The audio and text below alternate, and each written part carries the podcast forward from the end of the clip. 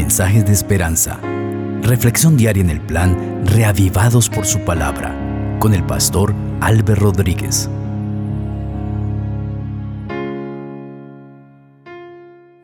La gracia del Señor Jesucristo sea con ustedes. Hoy nos encontramos para leer el capítulo 24 de Levítico. Vamos a pedir la dirección de nuestro Dios a través de la oración. Padre maravilloso, qué hermoso es saber que tú eres nuestro Padre y que todos los días velas por cada uno de nosotros. Conoces a cada persona, Señor. Quiero pedirte que puedas bendecir el corazón de cada uno de acuerdo a su fe y que en este momento que vamos a hacer la lectura de tu palabra, puedas hablarnos a través de ella. Tu palabra es poderosa, pero Señor, trabaja en nuestro corazón para que nuestra mente se disponga a escuchar tu voz y a recibir el poder de tu palabra. En Cristo, quien es nuestro Salvador. Amén. Así dice la palabra del Señor. Habló Jehová a Moisés y le dijo, Manda a los hijos de Israel que te traigan para el alumbrado aceite puro de olivas machacadas, para hacer arder las lámparas continuamente. Fuera del velo del testimonio, en el tabernáculo de reunión, las dispondrá Aarón delante de Jehová desde la tarde hasta la mañana. Estatuto perpetuo os será por vuestras generaciones sobre el candelabro de oro puro dispondrás las lámparas para que ardan siempre delante de Jehová. Tomarás flor de harina y cocerás con ella doce tortas. Cada torta será de dos décimas de efa. Y las pondrás en dos hileras, seis en cada hilera, sobre la mesa de oro puro delante de Jehová. Pondrás también sobre cada hilera incienso puro, y será para el pan como perfume, como ofrenda que se quema a Jehová. Cada sábado lo dispondrá sin falta delante de Jehová en nombre de los hijos de Israel como pacto perpetuo. Será por decreto perpetuo de Aarón y de sus hijos, los cuales lo comerán en lugar santo porque es una cosa muy santa que les pertenece de las ofrendas que se queman a Jehová. En aquel tiempo el hijo de una mujer israelita, pero de padre egipcio, salió entre los israelitas. Cuando el hijo de la israelita y un hombre de Israel riñeron en el campamento, el hijo de la mujer israelita blasfemó y maldijo el nombre. Entonces lo llevaron a Moisés. Su madre se llamaba Selomit, hija de Dibri, de la tribu de Dan. Lo pusieron en la cárcel hasta que le fuera declarado qué hacer por palabra de Jehová.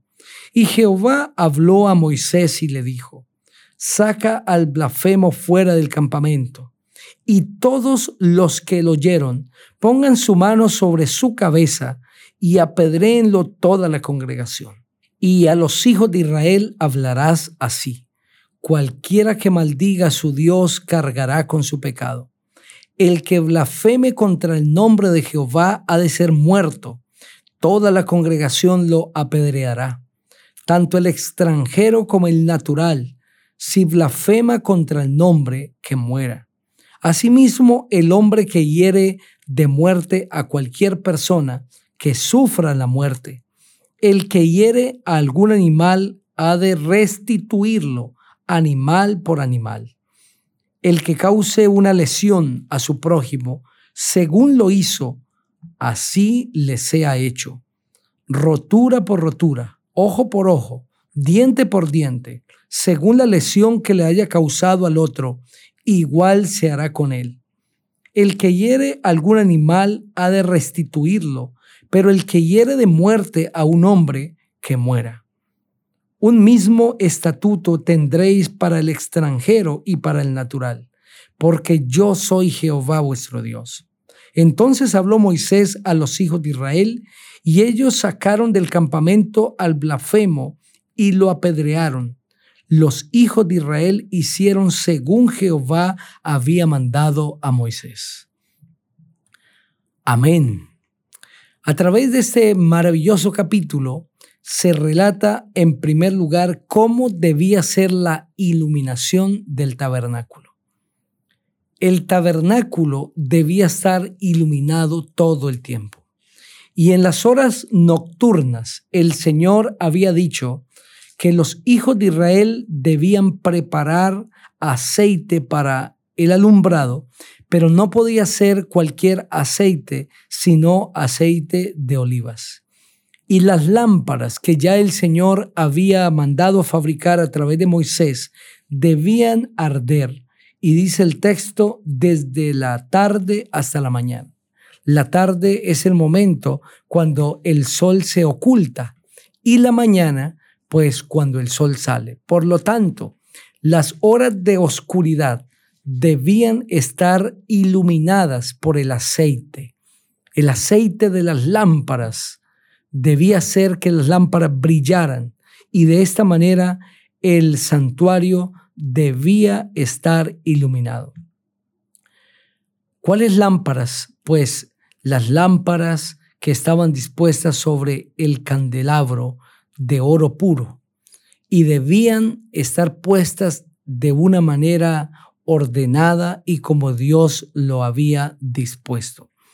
Esta institución de las lámparas y el aceite en ellas fue declarado por el Señor a Moisés, según lo registra Éxodo el capítulo 27, 20 y 21, en la ocasión en que el santuario se construyó.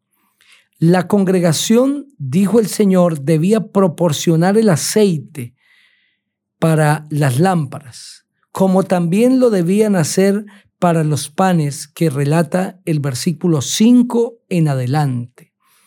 Y estas lámparas debían arder constantemente y el responsable de que las lámparas ardieran debía ser Aarón.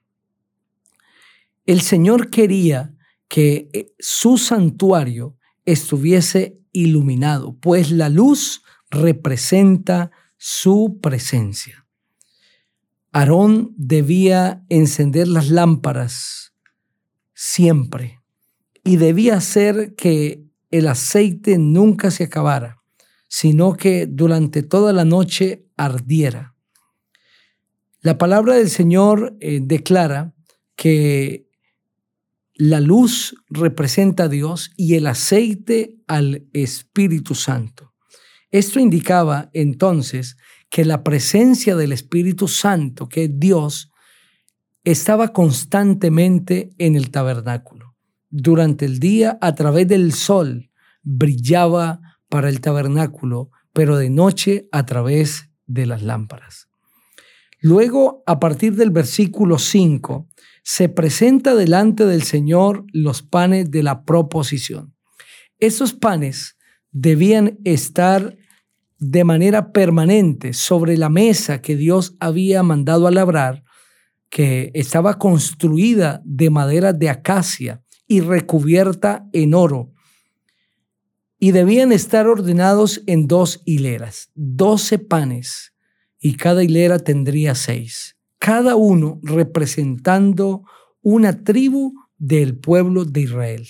Allí estaban representadas delante de Dios las doce tribus del pueblo. El Señor había indicado que debían ser hechos los panes de flor de harina y que cada uno de ellos debía medir alrededor de 4.4 litros y que este pan debía ser hecho sin levadura, porque Dios quería que el pueblo em, estuviese sin pecado de manera constante delante de la levadura, representa en esta ocasión o en este marco al pecado. Pero también la palabra del Señor dice que cada siete días el pan debía ser cambiado. El día sábado el sacerdote debía poner pan nuevo delante del Señor. Los panes puestos cada sábado representaban de manera muy especial la presencia de Dios renovándose para su pueblo y la presencia de Dios manifestándose en favor de su pueblo el séptimo día de la semana. A través del Nuevo Testamento nosotros comprendemos que el pan representa a Cristo, que es el pan vivo, el pan de vida, el pan verdadero según lo relata San Juan el capítulo 6, el versículo 51, cuando el Señor Jesucristo dijo que Él era el verdadero pan que descendía del cielo y que había venido para que todo aquel que comiese de ese pan, esto es, creer en Jesús, tuviese vida eterna. Por lo tanto, el pan dispuesto sobre las mesas representaba al Señor Jesucristo, a ese Cristo maravilloso que vendría para suplir el hambre espiritual para toda la humanidad y que los panes estuviesen de manera constante sobre la mesa representaba la intercesión que Cristo hace en favor de su pueblo. Cristo de manera constante, permanente, intercede por su pueblo en favor de aquellos que procuran la salvación, perdonando los pecados, dándoles vida eterna y asegurándoles su lugar en el reino de los cielos. Por eso, este pan sin levadura tenía una representación especial, un significado especial. Nosotros creemos ahora que Cristo Jesús descendió del cielo para darnos vida eterna y que al creer en el Señor Jesucristo, nuestra hambre espiritual va a ser suplida por la gracia de Dios. Y al creer en Cristo Jesús, recibimos el pan vivo que descendió del cielo para toda la humanidad. Ese pan está dispuesto para ti hoy, querido amigo acéptale como tu pan de vida, como tu alimento espiritual, y tendrás no solamente vida pasajera, sino vida eterna. Los últimos versículos de este capítulo nos relatan la historia de un joven que blasfemó contra el nombre de Dios. Su madre se llamaba Selomit, hija de Dibri, de la tribu de Dan. Ese joven que tenía un padre egipcio, pero una mamá israelita, riñó con un israelita en el campamento. Y en medio de la riña, de la discusión, blasfemó el nombre de Jehová. Como no sabían qué hacer con él los ancianos ni Moisés, lo pusieron en la cárcel hasta que el Señor decretó, el Señor dictaminó sobre el caso y dijo que la sentencia para este blasfemo es que debía ser muerto. Dios quería enseñar una lección no solamente para el pueblo de Israel, sino para todas las generaciones, que el nombre de Jehová es santo, es sublime, incomparable, y el que lo blasfeme no se quedará sin consecuencia.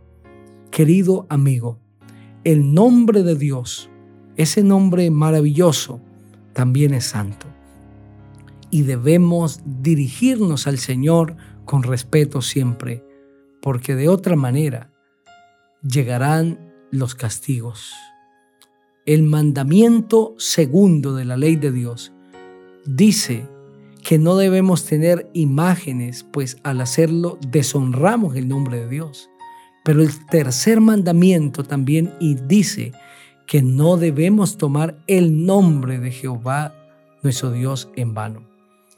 Esto está acompañado del primer mandamiento que nos indica que no debemos tener otro Dios aparte de Él, porque de todas estas formas blasfemamos el nombre de Dios. Que el Señor te pueda bendecir y hoy puedas dirigirte a Él y siempre entendiendo que el nombre de Dios es santo y sublime. Te invito para que juntos oremos. Padre, gracias te damos. Gracias porque nos has hablado a través de tu palabra. Bendice a cada persona que ha escuchado este mensaje. Derrama sobre cada uno de ellos tu santa bendición. En Cristo Jesús. Amén. El Señor te bendiga